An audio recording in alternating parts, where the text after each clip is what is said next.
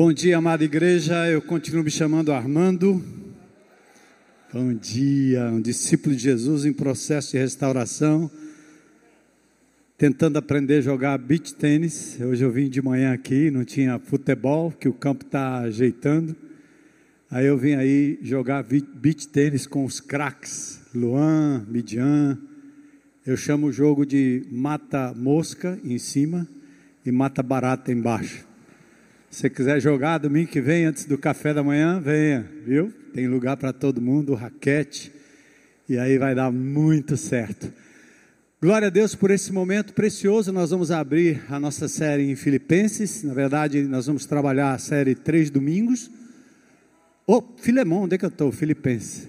Ainda bem que minha mulher que fez o esboço está por dentro, né? Ela gritou. Brincadeira. Filemão Aliás, Paulo escreve da prisão três cartas, dentre elas a carta a Filemão. A gente vai fazer uma introdução hoje. Mas a gente louva a Deus quando revê alguns amigos. E ontem, aliás, na sexta, eu recebi um zapzinho rápido e era um meu amado Marcos Almeida vindo para Fortaleza, o homem da palavra antiga. Quantos conhecem? Todo mundo, né? E Marcos Almeida estava aqui para o, o, primeiro aniversário da Ponte, que é uma das igrejas aqui da cidade. E eu disse: Vamos nos ver, vamos. Da última vez que eu estive com ele aqui, eu levei ele para as dunas para andar de UTV, foi emocionante. Ele pilotou, andou comigo, foi muito legal. E aí eu disse, ah, a gente vai se ver. Ontem não deu certo, aí ele disse, domingo. Aí domingo eu disse, eu vou viajar às 11h50. Ele disse, a gente se vê pela manhã, vamos tomar o café da manhã e tal. E a gente se encontrou aqui. E eu, obviamente, eh, por uma questão de ética, né? Quando uma igreja chama alguém, eu não chamo alguém para vir aqui, oh, canta para nós. Até porque a minha relação com alguns desses homens de Deus, como Baruch, Kleber e outros, é uma relação pessoal, né? Então, nosso amor e nosso carinho não é porque eu sou o pastor, porque eu sou Armando e porque ele é Marcos, o outro é Kleber, o outro é Baruch, e assim vai. E aí eu vim aqui de manhã, conversando aqui com ele e tal, batendo papo, e eu tinha dito para ele, no cabeçalho da mensagem de hoje, eu tinha dito para ele que ao preparar essa, essa, esse estudo da carta de Filemão, eu estava ouvindo uma música que ele compôs recentemente, eu acho que não é tão antiga a música, e eu ao ouvir a música, falando que nós somos em parte e anelamos ser inteiros, eu chorei sobre o texto e eu compartilhei com ele. E a gente estava ali atrás, ele disse: Você quer que eu cante? Eu disse, claro. então vou chamar o Marcos Almeida aqui para cantar para a gente antes da gente abrir a palavra de Deus em Filemão. Amém? Oi, Marcos, pode vir.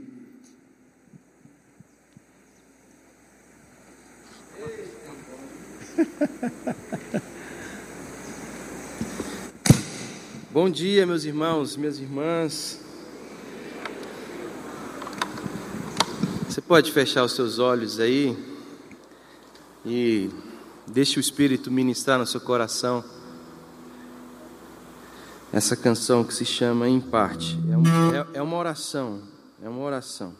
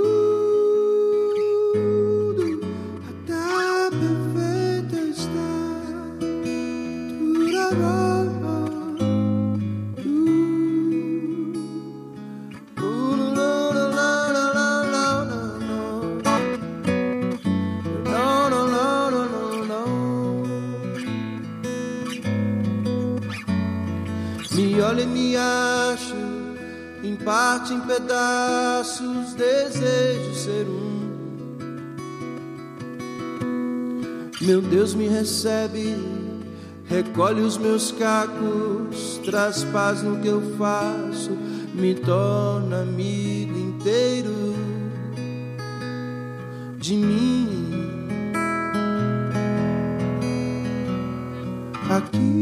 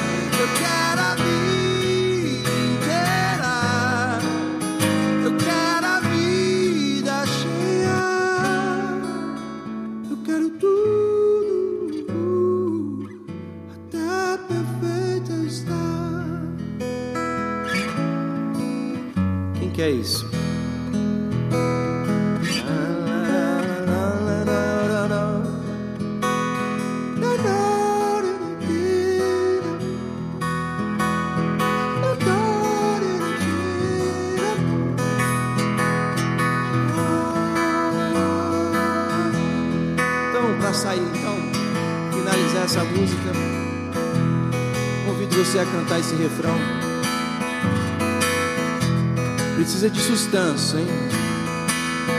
Atravessar essa máscara com força. Vamos cantar essa oração junto.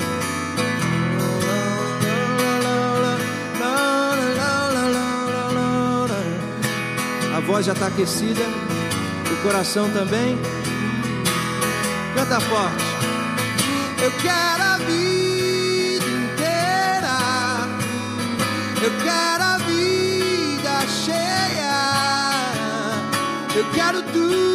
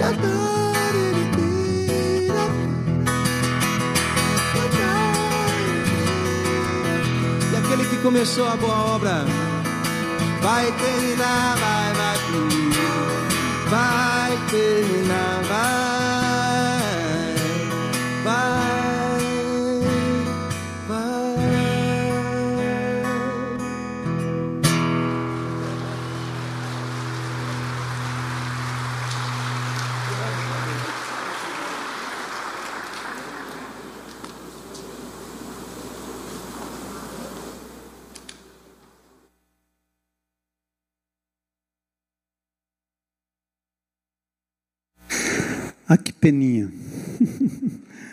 Lindo, né? Como não chorar, né? Paulo fala sobre isso. Ser em parte. Vamos ficar em pé e abrir em Filemão, são 25 versículos, eu vou fazer uma leitura rápida. Difícil achar na Bíblia, né? Tito, Filemão, Hebreus, Tiago. Então fica antes de Hebreus. Você acha Hebreus, depois Filemão. Aqui é uma carta do apóstolo Paulo a Filemão. Ele diz: Eu, Paulo, prisioneiro de Cristo Jesus, escrevo essa carta junto com o nosso irmão Timóteo, a Filemão, nosso amado colaborador, a irmã Áfia e Arquipo, nosso companheiro na luta, e à igreja que se reúne em sua casa. Que Deus, o nosso Pai, e o Senhor Jesus Cristo, lhes deem graça e paz. Sempre dou graças a meu Deus por você em minhas orações, pois ouço com frequência de sua fé no Senhor Jesus e de seu amor por todo o povo santo. Oro para que você ponha em prática a comunhão que vem da fé, à medida que entender e experimentar todas as coisas boas que temos em Cristo. Seu amor, meu irmão, tem me dado muita alegria e conforto, pois Sua bondade tem revigorado o coração do povo santo. Por isso, ainda que pudesse exigir em Cristo que você faça o que é certo, prefiro pedir com base no amor. Eu, Paulo, já velho e agora prisioneiro de Cristo Jesus, suplico que demonstre bondade a meu filho Onésimo. Tornei-me pai dele na fé quando estava aqui na prisão. Onésimo não lhe foi de muita utilidade no passado, mas agora é muito útil para nós dois. Eu o envio de volta a você, e com ele vai meu próprio coração. Gostaria de mantê-lo aqui comigo enquanto estou preso por anunciar as boas novas. Assim ele me ajudaria em seu lugar. Mas eu nada quis fazer sem seu consentimento. Meu desejo era que você ajudasse de boa vontade e não por obrigação. Ao que parece, você perdeu Onésimo por algum tempo para ganhá-lo de volta para sempre. Ele já não é um escravo para, para você, é mais que um escravo, é um irmão amado, especialmente para mim. Agora ele será muito mais importante para você como pessoa e como irmão no Senhor. Portanto, se me considera seu companheiro na fé, receba-o como receberia a mim. Se ele o prejudicou de alguma forma ou se lhe deve algo, cobre de mim. Eu, Paulo, escrevo de próprio punho, eu pagarei. E não mencionarei que você me deve a sua própria vida. Sim, meu irmão, faça-me essa gentileza no Senhor, reanime meu coração em Cristo. Escreva essa carta certo de que você fará o que lhe peço e até mais. Por favor, Prepare um quarto para mim, pois espero que minhas orações sejam respondidas e eu possa voltar a visitá-lo em breve. Epáfras, meu companheiro de prisão em Cristo Jesus, manda lembranças. Marcos, Aristarco, Demas e Lucas, meus colaboradores, enviam saudações. Que a graça de nosso Senhor Jesus Cristo esteja com o espírito de vocês. Louvado seja o teu nome, Senhor.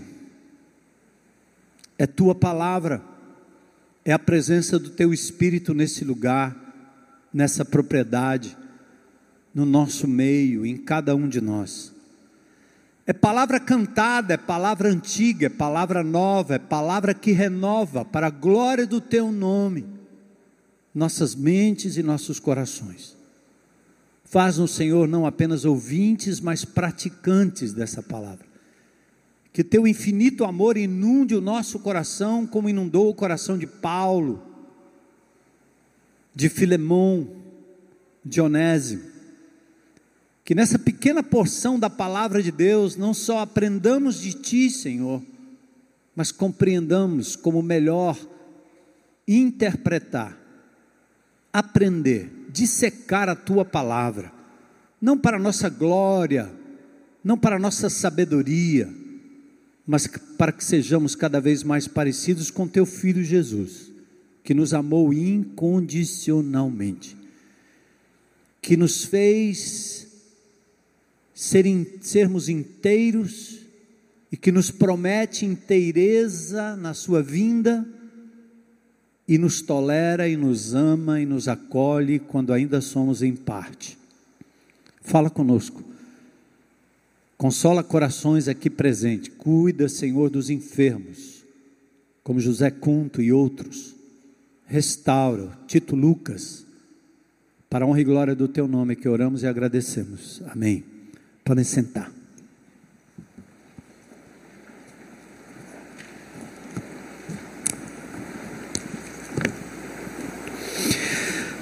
Bom, essa epístola ela é pequena, singela, mas muito profunda. E um dos intuitos que nós temos na ministração da palavra de Deus não é só extrairmos lições que sejam aplicáveis à vida dos discípulos de Jesus, mas a gente estabelece também parâmetros de interpretação das Escrituras. Portanto, tome isso como uma grande aula uma grande oportunidade de estar frente a frente com a palavra, aprendendo como você lê a palavra de Deus. A internet hoje é uma verdadeira enciclopédia. Eu tinha quase 3 mil livros da minha casa, quando aluguei meu apartamento para morar num flatzinho, meus livros vieram para cá. Eu sinto falta deles, mas hoje muita coisa você encontra na internet. Então, ao estudar um livro, é muito importante que você vá lá e consulte quem foi o autor, para quem ele escreveu, qual era a situação daquela igreja, daquele povo, daquela carta. Estamos falando de Velho Testamento ou Novo Testamento? Lembro que o Novo Testamento começa na cruz, não é no Evangelho de Marcos.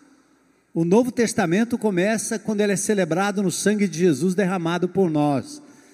Portanto, tudo que Jesus falou e viveu anteriormente ainda era o Velho Testamento, lidando com a nação de Israel, lidando com os apóstolos convocados para uma nova era que surgiria e que viria na época da igreja a partir do dia de Pentecoste. Assim você aprende a interpretar as Escrituras corretamente e não aplicar coisas do Velho Testamento nas circunstâncias do Novo Testamento. Nós não somos Israel, nós somos a igreja de Jesus, o Israel espiritual, mas as verdades para nós, elas não são verdades geográficas. Não tem a ver com conquista de terra, nem com derrota do inimigo na base da flecha e do arco. É diferente. Então, atentem bem. Talvez essa minha introdução ela vai ser um pouco maçante, né? Parecendo uma aula, até que a gente entre em algumas aplicações e talvez domingo que vem a gente mergulhe ainda mais nas coisas mais íntimas dessa relação entre Paulo, Filemão, seu amigo a quem ele endereça a carta, e Onésimo, esse personagem cujo nome quer dizer útil. E Paulo faz um jogo de palavras dizendo que ele foi inútil, mas agora ele é útil. Ele era em parte, agora ele é e será por inteiro. Nós começamos o ano de 2022 falando sobre relacionamento. É um ano de nos relacionarmos, a gente voltar a ter contato, interagir, ajuntar, repartir, dividir, tolerar, compreender, suportar, amar. Vida na vida. Chega de live, chega de contato virtual. Quero abraçar Ontem nós tivemos aqui com a liderança dos grupos de relacionamento, foi um momento lindo, precioso. E não vai demorar muito, nós vamos nos livrar dessa máscara, que pouco representa para nós agora nesse momento, da cepa Ômicron, né? Que pegou todo mundo, está pegando todo mundo. Então é um ano de relacionamento. E relacionamento tem na pessoa de Jesus o maior dos exemplos ele deixa a sua glória, Filipenses capítulo 2, e ele encarna, ele se torna gente, ele toca na gente. João, que é mais querido e amado, que encostava sua cabeça no peito do Senhor durante a ceia, João disse: Nossas mãos apalparam, pegaram no verbo da vida. É um toque, a gente precisa disso, né? A gente quer isso um toque. Jesus é o El conosco, o Deus conosco, no nosso meio, se tornando próximo, disponível, exercitando o nós, ao invés do simples eu, meu, teu. Não, somos nós, nós, juntos. E aí essa carta tem um pano de fundo que é importante, quase aula, mas você vai ver os benefícios para a interpretação e o conhecimento de tudo que está nessa carta. Essa é uma das quatro cartas escritas enquanto Paulo estava preso. Na prisão, ele escreveu quatro cartas aos Efésios, aos Filipenses, aos Colossenses e Filemão. Quem foi Paulo? Recomendo que vocês revejam o filme Paulo Apóstolo. Foi o melhor filme evangélico que eu já assisti, dado a clareza. Ali você se entende, ali você se acha, ali você se, des, se despe de algumas coisas que lhe impede de viver uma vida cujo fim pode ser a morte, a censura mas o que vale é estar ao lado de Jesus. Assistam o filme Paulo o Apóstolo. Quem foi Paulo? Qual sua origem, sua educação, sua profissão, sua cultura? Nós estamos falando de um dos maiores personagens da humanidade, a, talvez a segunda, mais, a, pessoa, a segunda pessoa mais importante depois de Jesus. Paulo, antigamente, no, no seu nascituro ali, ele era Saulo. Saulo de Tarso, criado em Jerusalém, onde aprendeu aos pés de Gamaliel, um eminente mestre da época, os fundamentos da religião judaica. Ele era filho de um fariseu. Tarso era uma das cidades da Cilícia. Talvez ele nasceu no ano zero, ano cinco depois de Cristo, muito pertinho de Jesus, quase a mesma idade.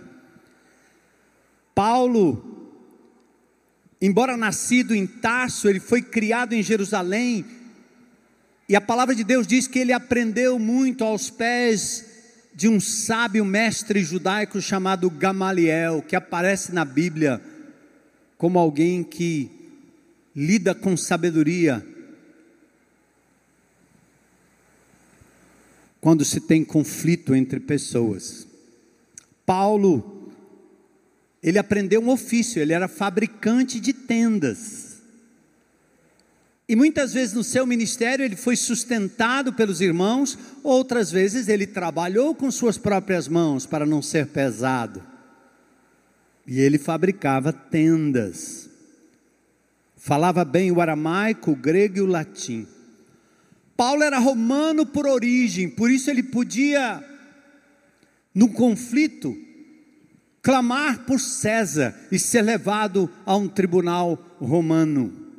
Ele era também um cidadão grego, conhecedor da língua e dos costumes gregos. Em Atos capítulo 17, ele cita os filósofos epicureus e estoicos. Epicureus mais focados no prazer, estoicos mais focados na razão. Paulo dá uma aula de filosofia. Ele cita os filósofos, inclusive. Paulo é um judeu por descendência e versado nas Escrituras. Como fariseu, zelote, daquele time mais guerrilheiro, Paulo recebia cartas da liderança religiosa para entrar na casa dos cristãos e arrastá-los presos, até que ele encontrou-se com Jesus no caminho de Damasco. Em Jerusalém tem uma porta chamada Damasco, é que dá para o caminho de Damasco. Você pode ir lá ainda hoje e caminhar pelo lugar onde Paulo caminhou até encontrar Jesus. E quando ele teve aquele encontro poderoso com Jesus, ele passou de perseguidor a perseguido. Em suas três viagens missionárias, ele levou o Evangelho de Cristo ao mundo conhecido da época. Ele chega a mencionar a Espanha, país bem conhecido da gente. Paulo, então, andou muito. Aliás, ele navegou muito. Ele discipulou e orientou jovens líderes, pastores como Timóteo. Ele começou igrejas, ele realizou milagres, ele foi perseguido, preso, quase morto várias vezes, mas nunca deixou de pregar o Evangelho de Jesus com intrepidez e coragem. Essa carta trata de uma questão que nós não conhecemos muito bem, a não ser quando você vai em redenção e você traz à memória a lei áurea e a libertação dos escravos.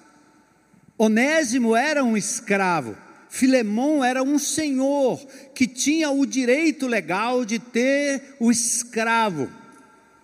Os escravos em Roma eram propriedades dos seus donos. Com o tempo, eles poderiam até ganhar a alforria, a liberdade, e talvez os seus filhos não seriam mais obrigados a serem escravos. Roma tinha muitos escravos. Para vocês terem uma ideia, 30% da população romana era constituída de escravos. E os escravos geralmente eram povos, pessoas de, de, de cidades conquistadas pelos romanos. Portanto, não era a escravidão negra ou a escravidão branca, era uma mistura de escravos de todo tipo. Naquela época, a população romana era de aproximadamente 3 milhões de escravos no final do século I. Era muito normal. Quando o escravo atuava em casa, ele era chamado de servos, status diferentes. E a quem Paulo escreve essa carta? Ele escreve a Filemão, um parceiro de ministério, convertido pelo apóstolo Paulo, não em Colossos, onde Filemão atuava, mas em Éfeso, perto de Troade, na Ásia Menor, hoje Turquia. Já tive o privilégio de andar naquelas ruas e ver as ruínas, quem sabe, acabando essa pandemia logo logo a gente volta, né, Zé? Fazemos as nossas incursões por lá andar naquelas ruas. Paulo então trata do fugitivo escravo infrator Onésimo. Filemão, junto com sua esposa Áfia e seu filho Arquipo, Arquipo, liderava um GR. Porque as igrejas do Novo Testamento eram igrejas de casa em casa, não havia templo, não havia locais físicos, só a partir do terceiro século que nós temos o fenômeno da imperialização da igreja. Aí constrói-se templos, constroem-se suntuosos templos, e a igreja talvez viveu um dos seus piores momentos, como na China comunista hoje, quando o Partido Chinês, em 1980, na década de 80, chama os crentes e diz: venham para fora, eu vou dar templos para vocês construírem. Foi uma isca e uma armadilha. Porque hoje qualquer pessoa que tem um templo na China, o sermão tem que ser revisto pelo Partido Comunista. E de vez em quando a polícia entra e diz: tira esse crucifixo e bota aí a foto de Mao Tse Tung. E esses pastores são perseguidos quando pregam fora da cartilha. Mas a igreja na China ela cresce aos milhares, porque ela se reúne de casa em casa, na escuridão, nas madrugadas, cultos de horas, quatro, cinco, seis, sete, oito horas, lugares quentes, andam 10, 12, 13, 15 quilômetros. Eu tive o privilégio de estar em Pequim e eu vi essa realidade lá. Então Filemão tem uma igreja na sua casa, era assim a igreja do Novo Testamento. Nós estamos agora em liberdade como igreja, graças a Deus que o nome desse lugar é tenda. Ninguém chama isso de igreja, porque quando vocês não estão aqui, isso aqui não é uma igreja, isso aqui é uma tenda. A igreja são pessoas, a igreja está de casa em casa nossa igreja, nossa nossa casa, nossa grupos de relacionamento. Então Filemão com sua esposa formavam então essa igreja em casa.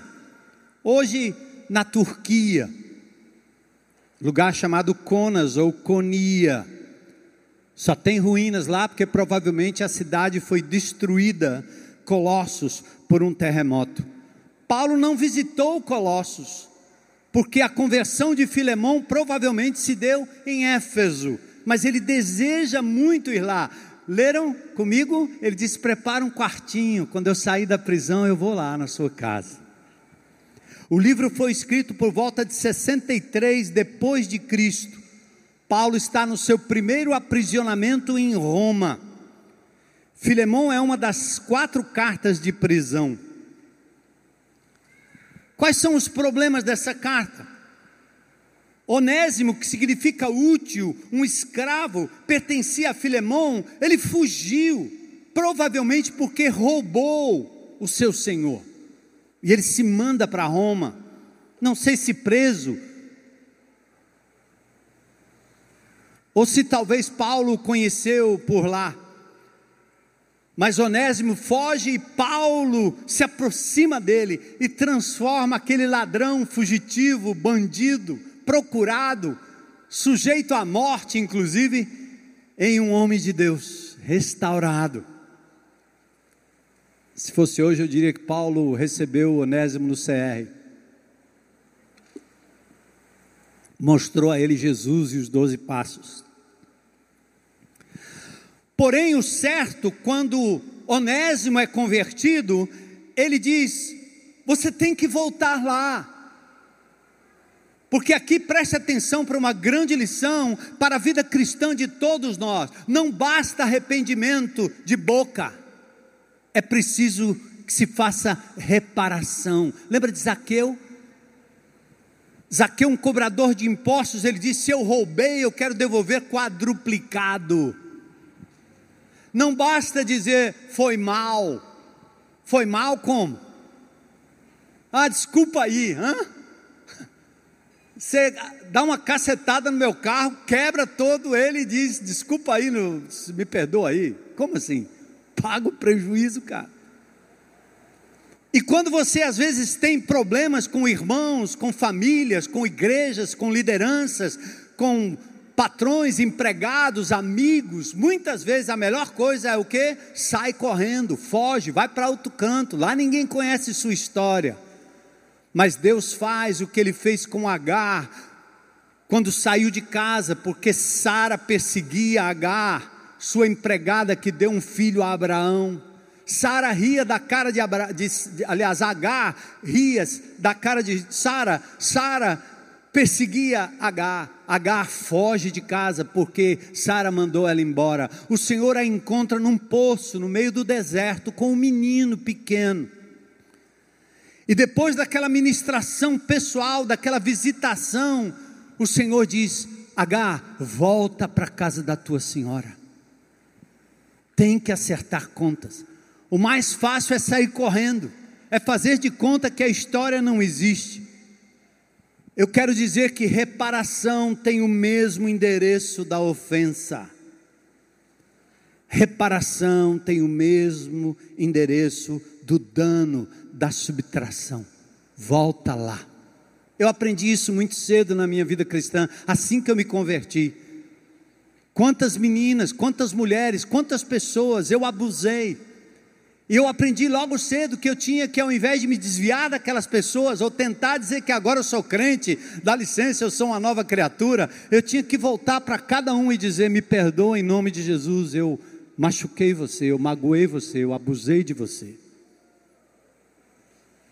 Quisera eu poder ter condições de reparar as vidraças da minha vizinhança, os telhados que eu quebrei até que aquela, aquelas mulheres vizinhas vieram para minha casa e ali ouviram a palavra de Deus e eu me rendi. E eu fui perdoado e elas entregaram a vida a Jesus. Não tente caminhar em cima de lixo embaixo do chão. Volta, repara. Como alguém pode prosseguir com rastro de prejuízo? Por isso, Paulo manda Onésimo de volta. Volta à comunhão. Volta à koinonia, uma palavra grega que eu introduzo aqui para vocês. É vida na vida, é proximidade, é estarmos juntos. Paulo diz: volta, não seja um desigrejado, um descongregado, um isolado, um virtualizado. Você não conhece Jesus. O Cristo te insere num corpo, numa família.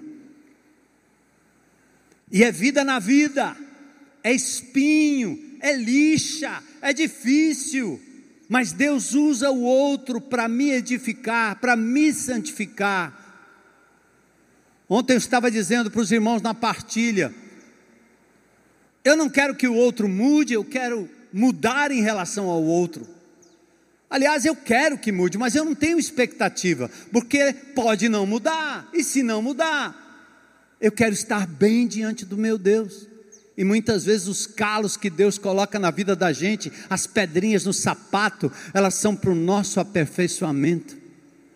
Você diz, por que, que essa criatura não muda? Por que, que essa mulher não muda? Por que, que esse filho não muda? Por que, que esse pai não muda? Por quê? Por quê? Por quê? E Deus está usando aquela pessoa como instrumento para o seu aperfeiçoamento.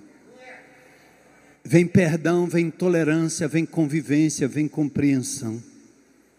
É o que queremos para nós, coinonia, uns aos outros palavra grega que significa o que se tem, o que se faz em comum. Eles perseveraram na doutrina dos apóstolos, na coinonia, na comunhão e no partir do pão. E a coinonia só é possível quando você a tem primeiro com Jesus. Quem não tem comunhão com Jesus não suporta conviver com ninguém. Mas Jesus sim, ele dá o parâmetro do amor que encarna e é capaz de sentar com Judas traidor, com Pedro que o negou, com Tomé que dele duvidou. Eu nunca vou desanimar do ministério, nunca vou confiar 100% em ninguém, porque minha confiança está no Senhor Jesus. Eu quero amar todos, mas eu não tenho expectativa. O que beija é o mesmo que mata, que bate.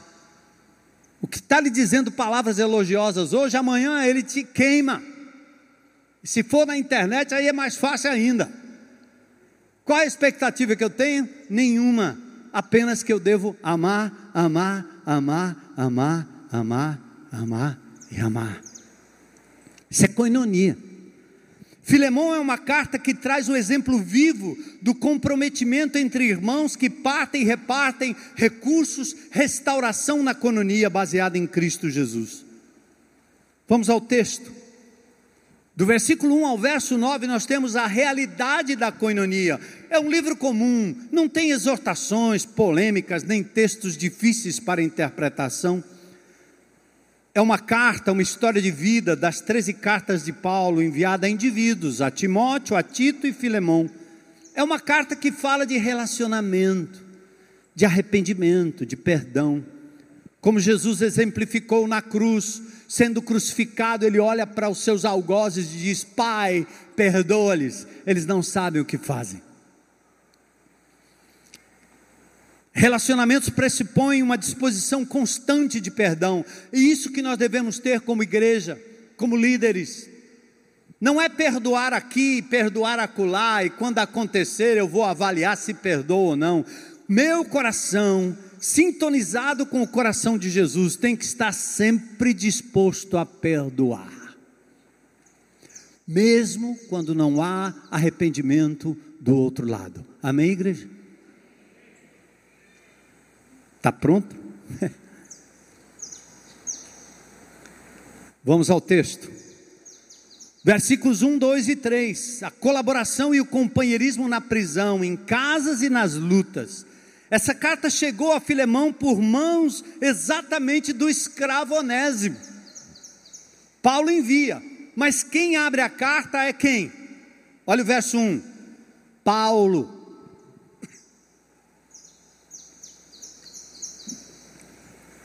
Olha como Paulo abre a carta.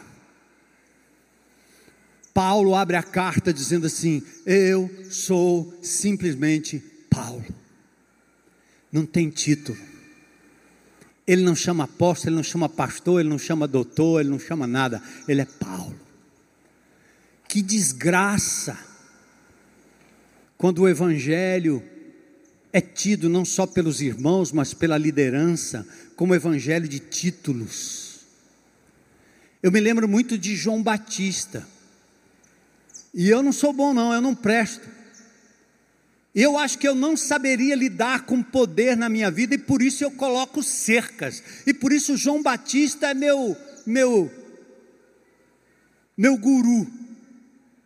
Porque João Batista veio do deserto quando perguntaram a ele: "Quem é você?" Eu sou diácono sou pastor. Estou aqui há 20 anos nessa igreja. Já batizei milhares. Já converti muitos. Hein? Ontem eu conheci um homem de Deus aqui na mesa, que o homem já foi pastor de tudo quanto foi canto, meu Deus do céu. Eu disse, nossa, eu só soube porque falaram, ele não falou. Mas João Batista, quando foi perguntado quem é você, a primeira coisa que ele fez foi dizer quem ele não era. Eu não sou Elias, eu não sou, eu não sou. Você sabe quem você não é? Primeiro. Depois perguntaram, mas sim, mas você é quem? Ele disse: sou voz que clama no deserto. Meu nome é Paulo. Só Paulo. É tão lindo, né? Quando as pessoas podem olhar para você e não olhar o Armando, Eu já contei tantas vezes aqui que às vezes eu jogando bola e um tromba no outro, tromba no outro, o cara disse: Eu não acredito, pastor me dando uma trombada, hein, Sebastião? É pastor. Esse cara, você não consegue se relacionar comigo como gente, como pessoa. Eu cheiro, eu suo, eu choro, eu canto, eu brinco, eu vou ao banheiro também. Meu nome é Armando. Vocês nunca me viram na história dessa igreja assinando qualquer coisa PR. Um dia eu entrei no gabinete do ia entrando no gabinete do governador e a secretária diz: "O senhor é o bispo Macedo, pode entrar". Não, minha senhora. Eu sou bispo, bispo é meu nome. Desculpa aí. Ah, o senhor não é. Não, que Macedo, é um privilégio ser o Macedo, sei lá quem é Macedo. Né? Paulo Outra coisa linda que começa nessa epístola é o fato de que Paulo, sem título, sem pompa, ele se orgulha de se apresentar como quem? Ele está preso. Quem prendeu Paulo? Os romanos. Mas o que, que ele diz? Sou prisioneiro de Cristo. O que, que ele está dizendo? Aconteça o que acontecer comigo Seja quem for o instrumento da minha derrota, da minha dor, da minha punição, da minha injustiça, seja o que for que eu venha a sofrer, minha vida está nas mãos do Deus que tem o controle de todas as coisas. Eu sou prisioneiro de Jesus. Cara, era para Paulo estar tá reclamando, não é não? é muita barata, está muito frio esse lugar, e por que, que eu estou preso? Eu não sou apóstolo, eu não sou o cara, eu não sou o bambambam, bam, bam, eu não sou o segundo maior apóstolo. Meu nome é Paulo. Qual é seu nome? Diz aí. Deus te conhece. Ele ama você como Maria, como João. É lindo, né? Sem título Estava dizendo para uma irmãzinha outro dia assim: não interessa o que você faz. As coisas, quando as pessoas vêm para essa igreja, a primeira coisa que elas querem dizer é sobre o que elas faziam na outra igreja. Lá eu cantava, lá eu tocava, lá eu fazia, lá eu cumpria, lá eu parlava. Meu irmão, qual é teu nome, por favor? Eu disse: aqui você vai ser valorizado pelo que você é, não por aquilo que você faz. Tal qual Deus é, faz comigo. Paulo só isso. Prisioneiro de Jesus. Que lindo, né? Preso pelos romanos, mas em verdade estava sob o comando e autoridade de Jesus. Como lá em Gênesis 50, quando José diz para os seus irmãos: Vocês intentaram mal contra mim, mas olha o que Deus fez. O mal que você quis fazer, Deus reverteu em bem. Você entende isso? Paulo é meigo, mesmo podendo usar da sua autoridade, ele apela como um prisioneiro sem direito. Paulo menciona parceiros como Tíquico, Epafrodito, Aristarco, e aqui ele destaca Timóteo. Filemão, aqui no verso 1, é chamado de amado e colaborador. Paulo não usa o termo irmão, olha que interessante, demonstrando o profundo amor que ele tem pelo líder Filemão mas por Filemão e por sua casa. Ele diz: Você é um amado agaptos e um colaborador, um sunergo, ergos, de trabalho, de ergonomia, parceiro na obra, no ministério, no trabalho de Jesus. E aqui eu quero dizer uma coisa para vocês que é muito clara para a minha vida, desse velho pastor. Evangelho, GR, igreja, não é lugar de amiguinhos. Nós somos parceiros numa obra. Nós somos soldados numa batalha cujo comandante é Jesus. Vem comigo. Ali nós estreitamos os nossos laços, mas será sempre em prol de uma causa. GR é UTI móvel, GR é SAMU, GR é lugar de acolher pessoas, não é lugar para churrasco e para festinhas. Tem irmãos que adoraria ter uma igreja só dos amiguinhos. Se quiser uma, vá para o Curió, os amiguinhos de Jesus. Lá tem bala, lá tem tráfico, lá tem um bocado de coisa. Vá para lá. Quando a coisa começa a ficar muito íntima no GR, tem algo errado. Jesus disse: Eu vou. Os discípulos disseram: Não, não, não, não, não, Jesus, vocês não estão entendendo a obra. Eu não vim aqui para isso. A mãe de Jesus dizia: Ô oh, meu filho, aos discípulos: Teu pai, tua mãe, teus irmãos estão aí. Ele disse: Quem é meu pai? Quem é minha mãe? Quem, é meus, quem são meus irmãos? São os que fazem a vontade de Deus. Ele disse: Aqui eu não estou aqui para isso. Quer dizer que ele menosprezou sua mãe? Não, é o que ele estava dizendo. Essa não é a minha função. Minha função aqui é levar o reino de Deus. Enquanto isso, Ele me deixa ser marido, Ele me deixa ser pai, Ele me deixa ser avô, Ele me deixa ser tudo. Senão a gente abandona tudo para ficar com as criaturinhas, não é, não, Edna? Mas nós temos uma missão. E quem sabe o melhor exemplo para os seus netos é ver esses dois avós se desgastando no Evangelho, dando a vida até o final, para a honra e glória do nome dEle. A igreja está na casa dele, nossa igreja, na casa de Filemão. Deus não habita em templos feitos por mãos humanas. Por isso, Paulo fala da igreja que está na casa, a igreja que está em tua casa, verso 2.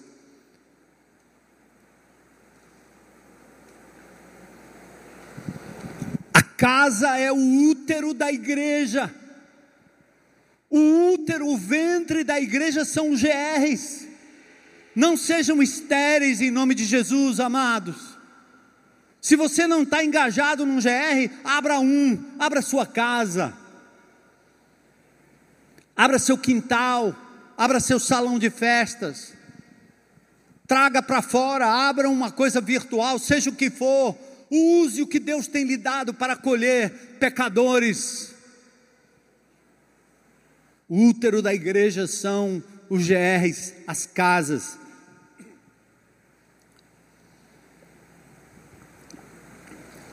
É lá que se nasce, se é nutrido e se avança no servir. Versos 4 e 5.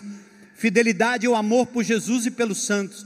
Ele começa a falar de Filemão. Paulo destaca as virtudes de Filemão: amor, fé, que se firmam e focam em Jesus, mas que naturalmente transbordam em outros. Olha o que Paulo está dizendo assim: estou ciente do teu amor e da tua fé. Você tem amor, você tem fé, mas a sua fé e o seu amor é para com Jesus e para com os santos, os que são declarados santos pelo Senhor. Ou seja, que se desdobrar em algo. Lembra do bezerro aqui, pregando sobre o samaritano? Não fique procurando quem é o seu próximo, porque senão você escolhe seus amiguinhos que pensam como você, que fazem o que você gosta, fazem o que você faz. Mas a tese do samaritano é invertida. Eu vou me tornar próximo daquele que estiver no meu caminho.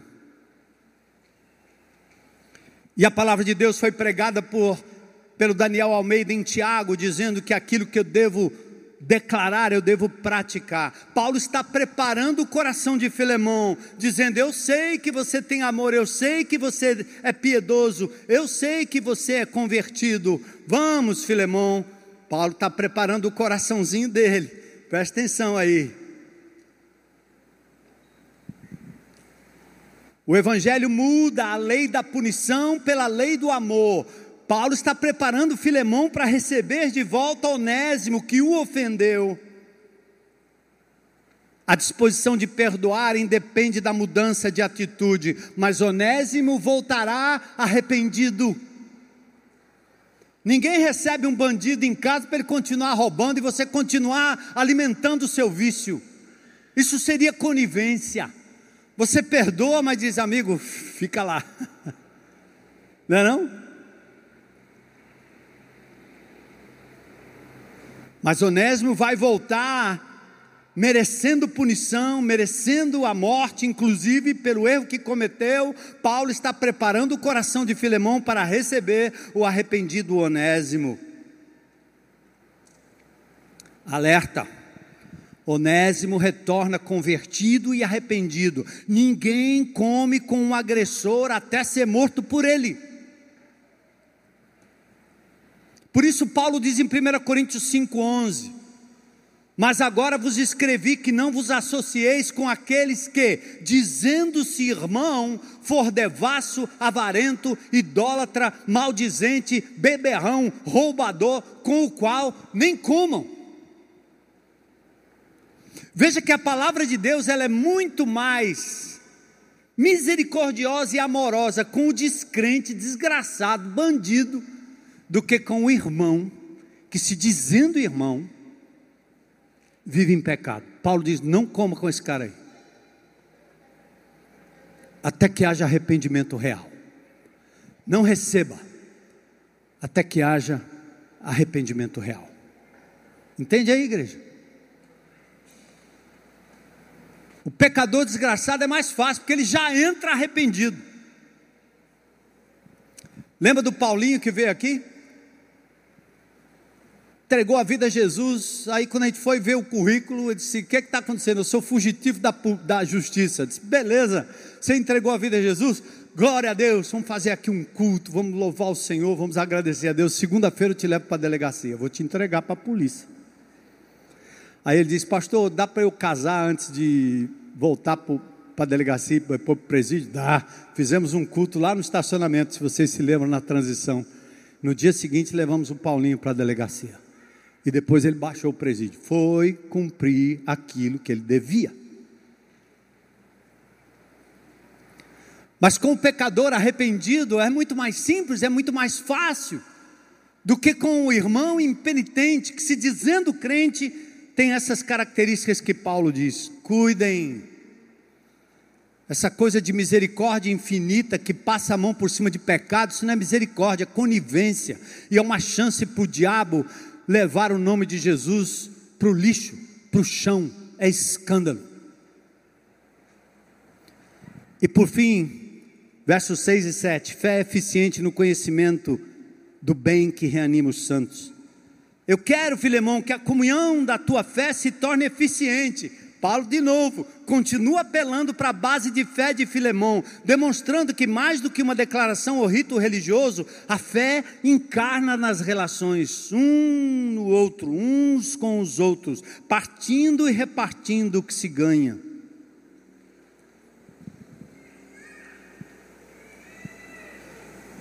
Filemão tinha uma vida que produzia em Paulo alegria e conforto, reputação acolhedora, que repartia ânimo, encorajamento, cuidado e provisão. As pessoas ao seu redor precisam sentir que há um coração capaz de perdoar, capaz de restaurar, capaz de reconhecer, de consolar, de exortar em amor e receber de volta o filho, amigo ou irmão arrependido, tal qual o pródigo. Quantas vezes no ministério dessa igreja aqui, nós exortamos pessoas, apontamos o problema, demos a oportunidade, e a gente até dizia assim: meu irmão, basta uma palavra de arrependimento genuíno, basta uma demonstração clara, e tudo volta, tudo vira. E mesmo você tendo me esfaqueado pelas costas, o ato de arrependimento, que é visto pelo discernimento de vários irmãos, zera tudo. Assim é comigo. Eu viro as costas, vai me esfaquear de novo. Pastor, cuidado, vai acontecer de novo. Não interessa. Ele arrependeu e eu perdoei, e agora nós vamos andar como se tudo tivesse zerado. É assim que Jesus faz comigo.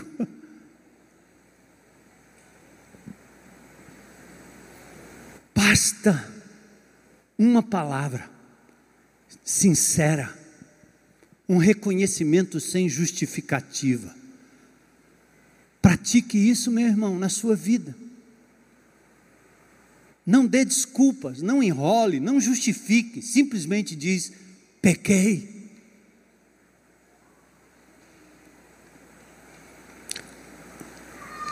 Contudo, nenhum amparo, cuidado ou comunhão deve permitir o pecado e o não arrependimento. O que encobre a sua transgressão jamais prosperará, mas quem confessa e deixa alcança misericórdia. Provérbios 28, 13. Desculpa, o último ponto é rapidinho aqui, versículos 8 e 9. Aí Paulo diz: Pois bem, ainda que eu sinta plena liberdade em Cristo para te ordenar, Paulo está dizendo agora como autoridade sobre Filemão, porque ele é o pai na fé de Filemão, ele é o apóstolo. Ele diz assim: Eu podia lhe dar uma ordem agora, mas eu não vou fazer isso. Paulo é suave. Ele diz: Eu prefiro solicitar em nome do amor. Lindo, né? eu nunca posso dizer que eu sou. Eu acho que eu gosto de Paulo porque tem algumas coisas que é muito parecido. Né? Eu gosto. Você se identifica com alguns personagens bíblicos, né? Um se identifica com Marta. Quem se identifica com Marta? Quem se identifica com Maria? É? Quem se identifica com Barnabé? Fica lá abraçando, cara. Para tudo. No, o evangelho não chega em Roma nunca porque ele vai ficar abraçando os enfermos, os doentes. Por isso o corpo de Cristo é maravilhoso, ele não é só feito de Paulo, nem de Pedro, nem de Barnabé, nós somos um corpo, não é? Enquanto uns avançam, outros vêm atrás catando os que estão meio devagar, quase parando, não é? Então eu gosto de Paulo mas ele também, de vez em quando, tem um pouco de sensibilidade que eu tenho que aprender com Paulo. Eu, se eu podia lhe mandar, mas não vou não, vou apelar aqui para você. Faça um apelo. Paulo está pronto a introduzir Onésimo. Nós o faremos na próxima semana o escravo ladrão, digno de punição, mas agora arrependido e para isso prepara o coração de Filemão para recebê-lo. Paulo poderia usar da sua autoridade apostólica, mas não faz, simplesmente apela, solicita em nome do amor, evoca sua maturidade e seu status de prisioneiro de Cristo Jesus e diz: Filemão, abre o teu coração, Onésimo vai chegar. E Deus está pedindo mesmo de mim e de você hoje. Abre o teu coração aí. Deus vai mandar os onésimos para você. Os caras arrependidos, precisando de acolhimento. Aqueles que você disse assim, não presta mais, agora presta. não é? Está pronto? Os onésimos estão por aí, crentes e descrentes. E a igreja de Jesus, como a casa de Filemão, é o útero que gera, que nutre, que limpa, que sofre o prejuízo para o feto crescer saudável, como mamãe faz. Essa é a igreja de Jesus, essa é a casa de Deus, esse é o GR de casa em casa. Pronto. Tudo bem, classe? Deu para entender? Domingo a gente mergulha nesse encontro maravilhoso e nesse aprofundamento com Onésimo, tá bom? Mas eu queria que você pausasse aí para dizer o que Deus me falou hoje de manhã e o que eu vou fazer a respeito. Que parte dessa palavra tem a ver com você? Talvez até aquilo que foi cantado aqui pelo Marcos Almeida, tão tão lindo, né? Eu quero ser inteiro. Eu anelo isso, meu Senhor. Então abre o meu coração, enlarguece o meu coração, abre a minha casa.